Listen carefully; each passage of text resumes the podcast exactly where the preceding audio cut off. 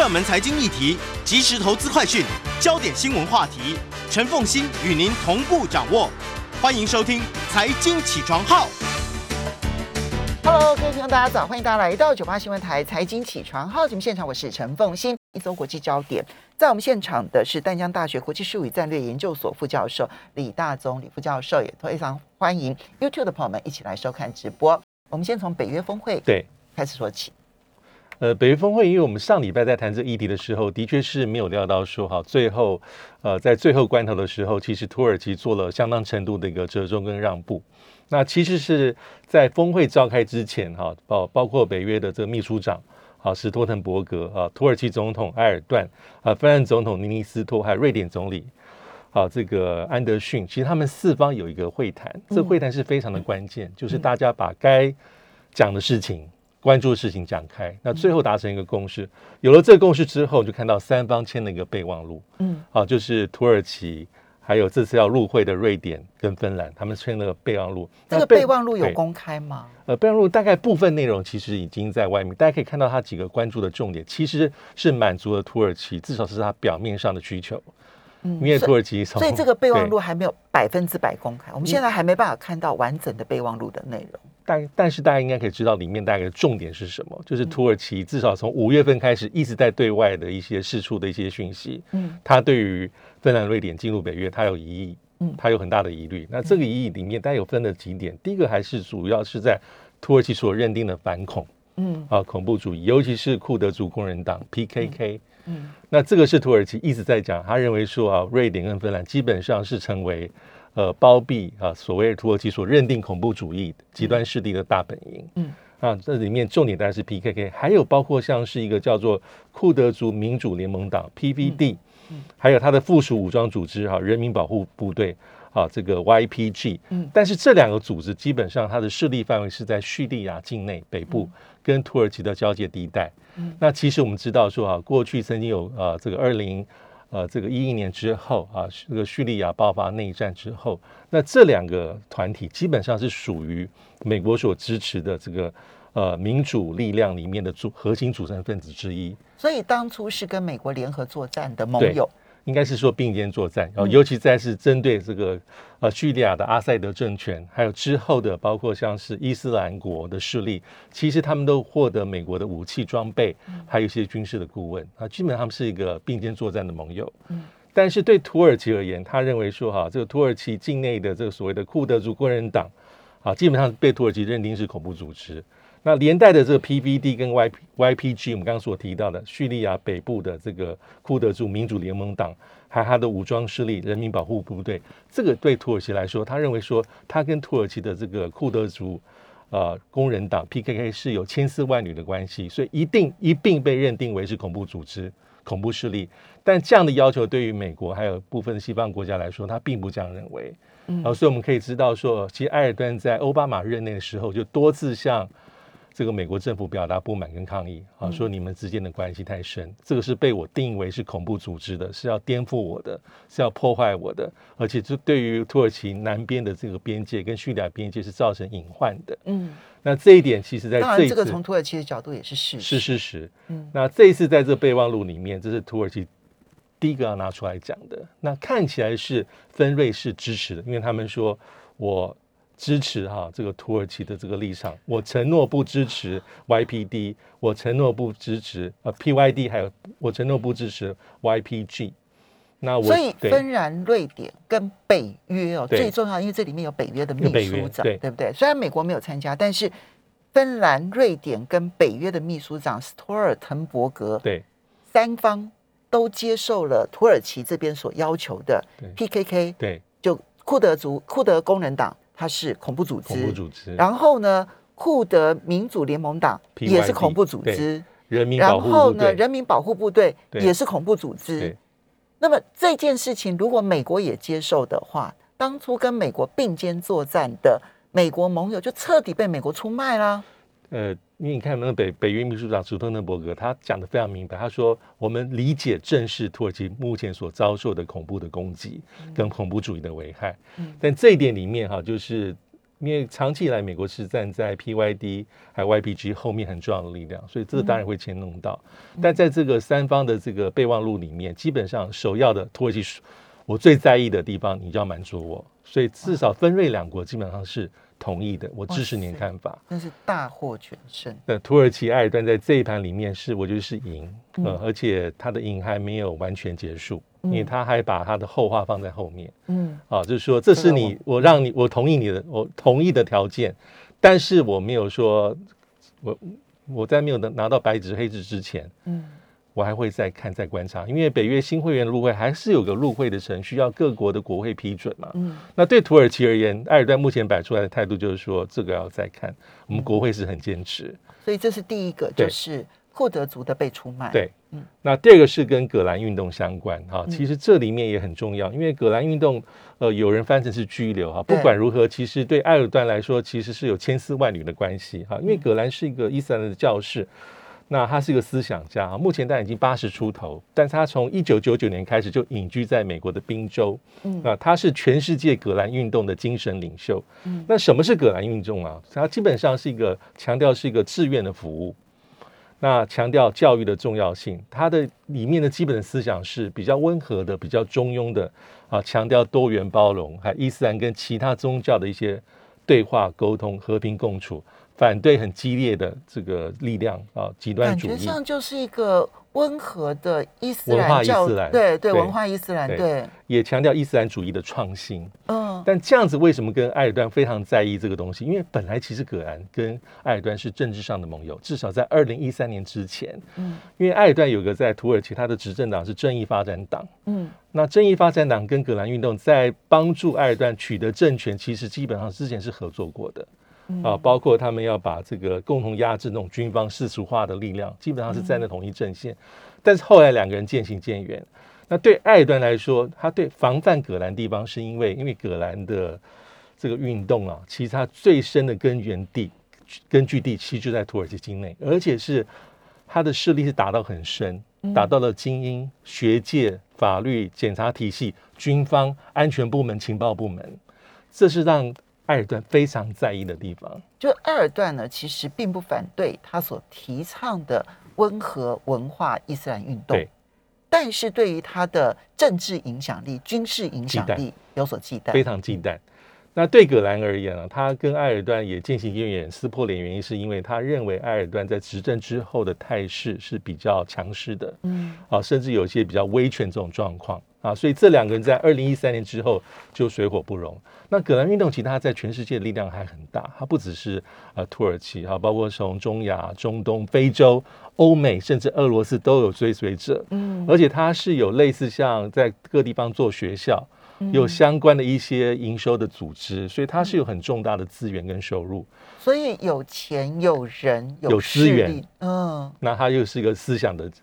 领袖，思想领袖。所以在二零一六年，我们还记得土耳其爆发军事政变，所以埃尔段在那个政变之后，被宣称的政变，对，他就只说这葛兰是后面的操控者，在后面做遥控，但可能是完全是拒绝的，完全是否认的。但是这从这个事件之后，也给了埃尔段在土耳其做政治这个清算了、肃清很重要的一个开端啊，包括在事件之后、军事政变之后。啊，从军队、情报部门、宪兵的体系，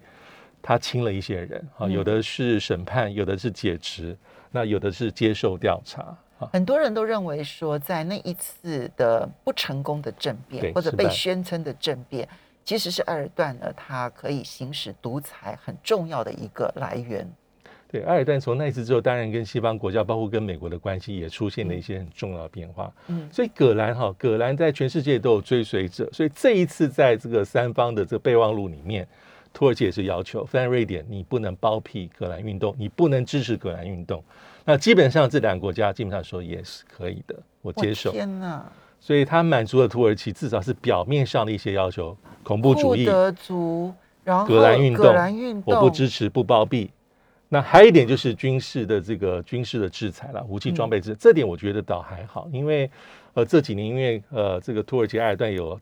挥兵好几次进入到叙利亚边界北部，他建立他三十公里的缓冲区，所以在前几年也遭受一些欧洲国家的制裁，那包括芬兰跟瑞典。嗯那所以为了表示善意，芬兰、瑞典说我就不做。嗯但是老实说，这比较象征性，因为他们并不是提供乌土耳其武器装备的大宗的国家，不是啊，它不是英国、法国，也不是西班牙。嗯所以这三点在备忘录里面基本上是满足土耳其埃尔段的表面的讯息这个要求。所以我们稍微休息一下，从北约表封北约峰会表面的封锁成果，那个背后，土耳其得到了哪些？欢迎大家回到九八新闻台财经起床号节目现场，我是陈凤欣。在我们现场的是淡江大学国际事务与战略研究所副教授李大中李副教授，他同时也是中华战略前瞻协会理事长，也非常欢迎 YouTube 的朋友们一起来收看直播。好，那么呃，李老师，我们刚刚讲了，就是呃，芬兰跟瑞典可以加入北约这件事情，我们从外面来看都觉得这叫做土耳其的让步，但是从他的备忘录一公布了部分内容之后，哇，大家就发现说，哇，土耳其其实是大获全胜，尤其这两天呢、土耳其很高调的宣布说，瑞典他已经引渡了三四位的库德工人党的成员回到土耳其，就从瑞典引渡到了土耳其。当然他，他为什么要讲三四位？到底是三位还是四位？他都没有讲清楚，但是他就讲三四位。可是他还警告哦，他说瑞典，我们交出给你的名单是七十三位。嗯啊，那，嗯，在你交出所有的名单，就交出所有的人之前，这个你要加入北约这件事情是要经过土耳其国会同意的啊。所以国土耳其的国会会不会同意，要看瑞典有没有执行备忘录。哇，我一听就想说，这不是在威胁瑞典要交出七十三个人呢、哇，我觉得那个瑞典的人权真不知道怎么来看待。好，我们就来看土耳其所谓的让步背后。对，土耳其的让步背后，其实他可能是最大赢家，因为刚才就像所提到的，土土耳其是埋下伏笔的。嗯那你现在已经拿呃递交了在三四位啊，之前我一直要希望能够做引渡的，因为我们知道在瑞典境内大概有八到十一万人的库德族这个这个这个那么族裔，多，但是很多是来自土耳其、伊朗、伊拉克，嘿，包括叙利亚，有的是战争的难民啊，有的是甚至有的是在国会里面都有席次，但是嗯有些人是被土耳其认定就是直接是嗯。他是在破坏土耳其内部的这个完整嗯。啊，是极端势力的代表。那所以是这一次看起来表面上土耳其是让步，但没有啊，他的确是埋下伏笔，至少在对于他所最关切的事情上是如此。嗯那当然还有一些他所关切的事项，因为他我们知道土耳其在呃过去几年间，从二零一六年开始，为什么他这么重视他边境的安全？他其实他有五次的行动。二零一六年入侵叙利亚北部，那这里面非入侵叙利亚，非常的令人对五次哦，从二零一六年的幼发拉幼发拉底之盾，嗯第七啊，二零一八的橄榄枝啊，二零一九的和平之泉，二零二零的春之盾，到今年的五月二十三号，它才有一次最新的攻击。但是这个攻击后面其实牵动这个整个区域的局势，因为它毕竟是进入到叙利亚的境内，那叙利亚其实有提出抗议，有抗议，那后面叙利亚后面就是俄罗斯在造。嗯那也包括，因为库德族过去毕竟这个是力量跟美国有千丝万缕的关系，所以很复杂。嗯那我觉得比较重要的地方是，土耳其除了我们刚刚所讲的这个安全隐患、反恐、边境安全之外，其他最后一个很针对的重要重要对象还是美国。它这里面其实达阵了，看起来。嗯好，因为我们知道，我们回顾一下过去土耳其从五月份开始，他就讲了很多。他说：“我就不接受，我不支持。”那即便在这个峰会召开之前，埃尔段还很强硬，我们应该还有印象。他说他在峰会里面带来芬兰、瑞典支持这个所谓的恐怖组织、恐怖运动的证据给大家看。到开会之前，埃尔段的姿态还是如此的高，那更不用说从整个五月份开始，土耳其在在铺陈所谓的那种高姿态，他的要求。但是我们注意到，在五月份的时候，根据这彭博社有个新闻，他说土耳其的官方传出来讯息是说，土耳其很在意的是美国对于土耳其的一些安全装备的一个提升。这是土耳其这次里面另外一个得到的要价。这要价就是，呃，我们知道从二零一七年开始，因为土耳其买了要向俄罗斯购买 S 四百防空系统被美国制裁，因为美国是认为说你是北约的成员，你用俄式装备对我们来说是不安全的。但土耳其非常的坚持。但从此之后，美国的施压，包括 F 三十五，嗯，土耳其曾经是参加研发的国家之一。其实 F 三十五当时候呢，有几个呢主要参与研发的国家。对，所以参与研发，有些国家当然是出力，但绝大多数的国家是出钱。对，出钱就是保证以后应该可以拿得到 F 三十五。对，但是二零一七年之后呢，那么呃，美国就取消了土耳其的这个资格。对，嗯，所以土耳其看起来哈，本来一开始是一夫当关，万夫莫敌，他甚至在午夜放话说，你来协商都不用来。但是看起来这一次他成功，因为在 F 三十五议题上，还有一个就是，当我没有 F 三十五的订单之后，其实土耳其有一段时间里面希望说，因为土耳其目前空军拥有的 F 十六的机队很庞大，嗯，啊，现役操作 F 十六战机大概有八十架，那土耳其说我希望能够升级，但升级后面还是需要靠美国，美国的这个国防厂商，还有呢，我希望加购四十架 F 十六 V 就。我们中华民国空军在操作的战机，他希望能够买四十架，但这两项要求在过去一直被美国冷处理，五角大厦美国官方，因为我要求你的 S 四百，你你跟我唱反调，那都已经到位啦，你也不可能让他送回去啊。但是这一次哈，其实，在土耳其啊这个三方的这个协议之后，美国态度已经很明显转变啊，证据就是说，在六月二十九号，土耳其看起来表面让步之后。拜登政府就宣布说支持土耳其强化现有 F 十六的计划。其实这里面其实就是一个政治的交换。我们从美国态度的转变，还有芬兰、瑞典，因为芬兰、瑞典照理说它是非常高举一些普世的价值，所谓的人人权、民主，但是在在赤裸裸的国家利益跟生存之下，这些东西好像都可以交换，都打了折扣。嗯。所以我们认为不可能交换的价值都被交换了。对，这一次其实也得到一个很很怎么说呢，是一个没有想到的一个状况了。因为之前我们在判断说，老师是不是认清很多？对，你知道，嗯，利益会大于价值，有时候就是如此。因为在马德里峰会召开之前，其实大部分认为说土耳其看起来态度这么坚决，应该这一次不会有很明显的让步，很坚决呀。但是得因为他要到啦，他当然可以让步啊。一夫当关，万夫莫敌。所以看到艾段是这次里面我觉得最大的收获者，而且他的获益还没有完全结束。嗯，他还可以再拿会对土耳其跟俄罗斯之间的关系产生影响？也也是千丝也是千丝万缕的关系。因为之前土耳其一直在挡这个事情，但他有很多自己内部的考量。嗯，那有些那时候我们他们说，他也可以考量到他跟俄罗斯的关系，所以他站出来。但是这一步土耳其做出来，其实我觉得俄罗斯其实他是心知肚明的，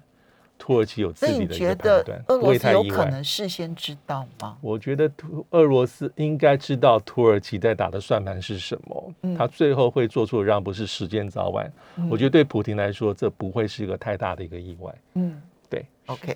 接下来我们再来看到的是呢。北约这一次呢，因为它十年一次呢，要修改它的战略文件了哈。那这一次其实已经多拖了两年了。好，二零二二年的这个嗯 strategic concept 啊，战略概念呢，是哦三十一页，相当的多哈，有四十九点。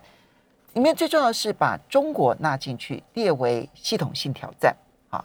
虽然说他没有把它列为威胁，但是呢，光是把中国纳入这件事情。其实就已经是很明显的北约的一个转变了。对，这是重大的转变哈，因为我们知道上个版本上礼拜我们在节目中提到过，完全没有提到中国大陆。嗯，二零零八年。啊，这状况，而且当时整个北约跟俄罗斯关系跟现在是不可同日而语。但这一次把中国大陆定位为系统性的挑战，把俄罗斯定位为是一个最重大跟直接威胁，其实这样的讲法基本上就是美国很符合美国的判断。嗯，我们这几个月来美国的视角就是如此。那什么是全方位的这个挑战？系统性挑战定位中国，意思是说你对我而言，哈，虽然不到，因为威胁是比较深、比较激烈的字眼。挑战稍微比较中间一些些，但是你对我构成是系统性，系统性就是全方位了，就是从你的体制、从你的价值观、从你的经济的影响力、安全的影响力的扩大，对我来说都是一个潜在的威胁。那这里面啊，这份文件里面啊，战略文件里面特别提到是关键技术，中国大陆谋求掌控战略物资和供应链。那，还有对外的强制，很多老生常谈，对外的一些强制的作为，啊，挑战北约的成员国利益、安全跟价值观，增进影响力，对他国造成战略依赖。那最重要的一个我们不陌生的指控是说，北京的战略部署从动机、作为到发展到军事都不够透明，这是这几年来包括美国在内最常攻击的一个点。第二点是。中国大陆试图颠覆以规则为基础的国际秩序，啊，这我们也毫不陌生，因为这就是拜登的一个批评中国的主轴，就是中国大陆挑战以规则为。基础的国际秩序，嗯，但是这是西方的版本。那中国大陆有他自己反击的一个方法。他说：“我是支持者、拥护者。”我我我我其实这里面有一个很好奇，就这里面所谓的挑战不管什么关键技术啦、战略物资啦，然后这个对外的一些作为啦、哈政治、经济、军事的工具啦，我们如果把北约三十个成员国，目前没有加瑞典跟芬兰的加进来哈，把北约三十个成员国拿出来一一去做对比。其实能够形成挑战的，除了美国，对任何一个国家来讲，那都不是挑战。其实这一份战略性文件，美国后面的力量是，对啊，就是美国的挑战，而不是真正其他北约的。你说怎么会是意大利的挑战？怎么会是希腊的挑战？甚至于怎么会是德国、法国的挑战呢？对不对？它其实非常美国的视角，但是美国，我想在后面花了很多的努力，要用这样的方法呈现中国大陆，是是是，就是如此。但是里面哈。提到说如何去应应这样的系统性挑战，但这里面有个地方就是说，他希望能够跟中国大陆还是保持建设性的接触，engage，啊，互惠的透明度，但这一点我觉得就比较是欧洲本身的意见。对。我就觉得他很好玩。第十三点就讲说啊，你你你挑战了我什么？挑战了我什么？挑战了我什么？感觉上面好像从地上然后到太空，对，然后呢从实体到虚拟都有，然后到全世界的海洋都形成了严重的挑战。然后突然话锋一转，到了第十四点，就说，但我们还是希望能够跟你好好的有建设性的接触。就觉得很精神分裂。我我觉得这一点哈，因为如果是看拜登自己政府里面的谈话里面，他比较少谈了。当然，布林肯在五月份的那个五月底的中国政策演说里面，他提了一次，我特别检查。但这一次是很特别，因为我很久没有听到美国在提要接触、要交往，所以这点特别显示到战略文件。我觉得这是这份文件可能妥协后的结果。嗯，啊，你要说是系统性挑战是美国的，但是要不要接触，对很多部分国家而言，中国威胁并没有那么直接，对啊，没有那么严峻，而且很很远呐。是，所以我们要稍微休息一下，等一下回来了之后，嗯，还还继续看这一个战略文件，然后的影响。当然，更重要的是啊，其实现在这个战争呢。在日本跟俄罗斯之间正在产生一个微妙的一个经济的国安的变化。我们休息一下，马上回来。欢迎大家回到九八新闻台财经起床号节目现场，我是陈凤欣。在我们现场的是淡江大学国际事务与战略研究所副教授李大忠李副教授，同他同时也是中华战略前瞻协会的理事长。好，这个我们刚刚其实提到，就是北约把战略概念修改了之后，纳入了中国，但就是。你知道第一段狠狠的狠批你说你是我们的挑战，然后到后面突然讲说说画风应该说，但是我们很希望跟你有建设性的交往啊。可是这个会对于北京跟北约之间的关系会产生什么样的影响？对，因为其实北京也在看，我们看到这个峰会之后，战略文件出来之后，北这个北京的态度大概是回批很凶，包括赵立坚谈话，那这样批法大概都是一个环绕一个主轴，说在搞新冷战。在搞小集团，啊，在搞这种集团的对抗，所以北京但是反对，而且是北约是你在不断的进入亚太地区。那还有包，我看到呃七月一号中国大陆外交部欧洲司的司长，他一个很直白的回击，我觉得蛮有趣。他说，我们中国大陆跟北约距离是十万八千里，到底我们是怎么样影响到北约的安全？这是他一个很直白的回应。嗯，所以啊，是这样，所以我们在观察了哈。不过最近有一个蛮有趣的一件事情，是在周末的时候，七月嗯周末的时候，那么呃俄罗斯的总统普京呢，他签署了一份文件啊，然后呢直接把萨哈林二号这个天然气的开发案哈，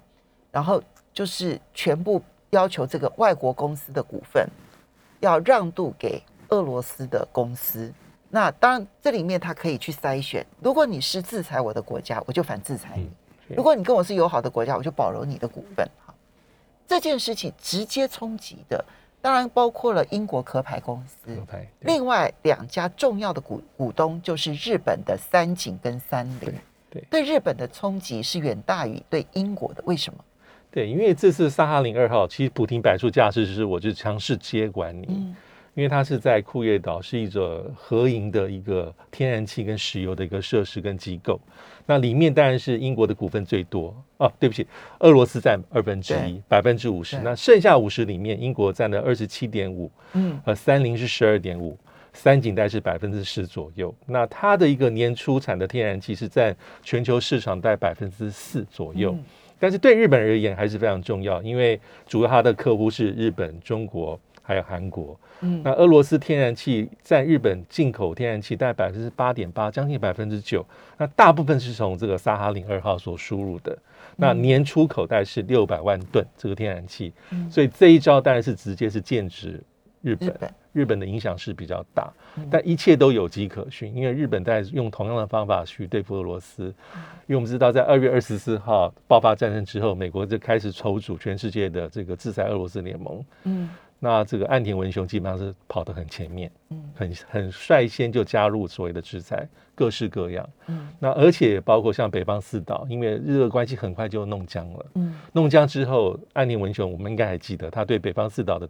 主权的讲话是比过去来的强硬非常非常多。嗯所以这一步里面会影响到日本的这个天然气，那也是目前来说，俄罗斯在做反抵制的措施里面很重要的一环。所以，嗯，现在日俄关，我们必须要了解，就俄罗斯它终究是横跨欧亚大陆哈。那么，在它的西边跟欧洲的关系，当然芬兰、瑞典加入北约，对它来讲冲击非常的大。可是，在它的东边，其实它的邻居其实就是韩国跟日本。对，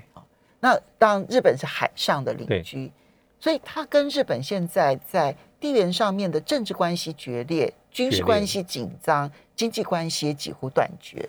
这个对日本来讲会产生什么样的冲击？当然冲击还是很大，因为我们知道在冷战期间，其实俄罗斯一直是日本在安全上最重要的威胁。那从冷战结束之后这三十年，大概它的重心也要稍微转移到中国大陆，尤其是近年来比较明显。嗯但俄罗斯一直是隐患。但我们也知道，其实在过去一段很长时间里面，其实日俄关系并不差。日本当然是以美日同盟为基础，但是我们可以看，它也非常关注跟日俄罗斯关系的一个平衡。嗯至少在安倍晋三时期，他执政那七八年当中，他跟普廷的见面有长达二十七次，很多自民党的高层跟普廷是有私交的，但这一次基本上就整个弄拧了。那二日十七八七年的时间，八见面年的时间，各式各样的场合，有多边有双边。那，你一年等于要见三到四次，因为他希望能够在外交上有突破，这是安倍晋三当时一个很重要的外交的政策啊，包括日俄能够达到一个合约，能够部分解决北方四岛的问题，能够增进日俄之间，包括像能源合作、经贸合作，这是他一个战略的设计。当然依托美国，但是他不会跟俄罗斯关系弄僵。所以那个能源合作萨哈林二号就是最具体的例子。非常具体的例子。那这次大概就就这样过去。那我们从二月到现在，其实每一小步其实都是日俄关系崩坏的一个一个一个一个一个征兆。整个放起来其实很严重，因为其实俄罗斯做的动作很多。他三月份就说我我终结我终止跟日本的谈判，对北方四岛。嗯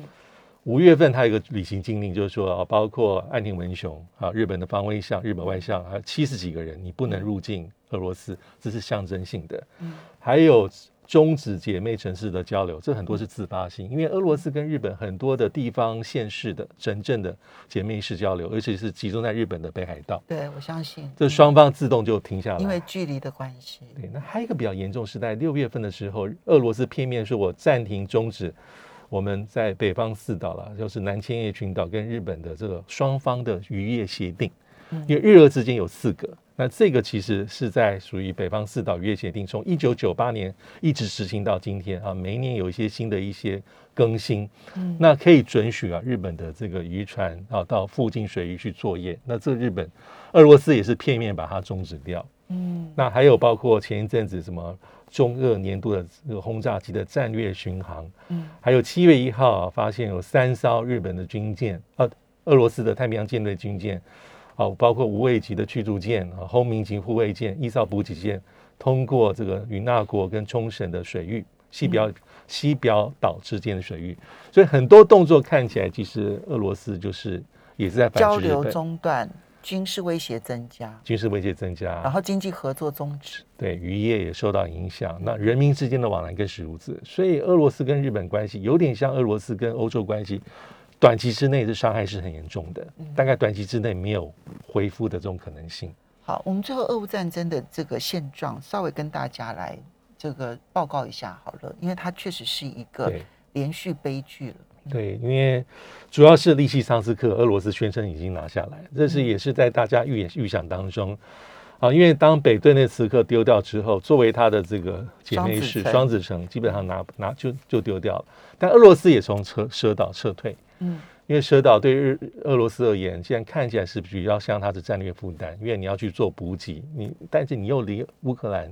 海岸这么的接近，所以你是而且岛上是易守难攻，嗯毫无天险，嗯所以他是放弃。但对乌克兰讲是一个重大的心理和宣传上的胜利。嗯那你可以看到泽连斯基讲话，乌克兰的国防部的讲话，都是认为这是个振奋人心，确实振奋人心。不过到现在，乌克兰也不敢上蛇岛，不因为任何人任何人在蛇岛上部署他的战略据点，其实就变成了易攻难守。对，因为像昨天、前天俄罗斯战机还有去又在把岛上设施，因为怕留下一些东西，又在轰炸过一次。嗯那还有下一阶段，主要是斯拉维扬方向，还有克拉马托斯克，嗯这个是真正重要的重点。因为在几个礼拜之前，其实俄罗斯已经掌控，我们之前有讲过利曼、对红利曼，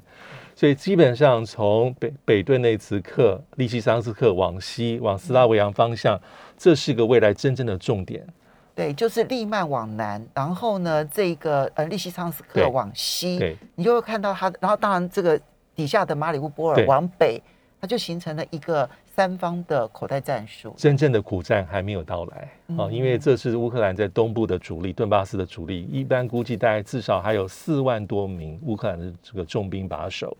所以俄罗斯目前是蚕食鲸吞，一个吃一个，嗯，但乌克兰基本上也是希望用，他是希望用空间换取时间，嗯我慢慢丢，但是希望装备到齐，嗯我谋求反攻的机会。好吧，那这个就是装备到的时间点，然后以及有效性影响都非常的大。好，因为时间的关系，我们要非常谢谢淡江大学国际术语战略研究所副教授李大忠李副教授，也非常欢迎，也非常谢谢大家的收听收看喽，明天见，拜拜。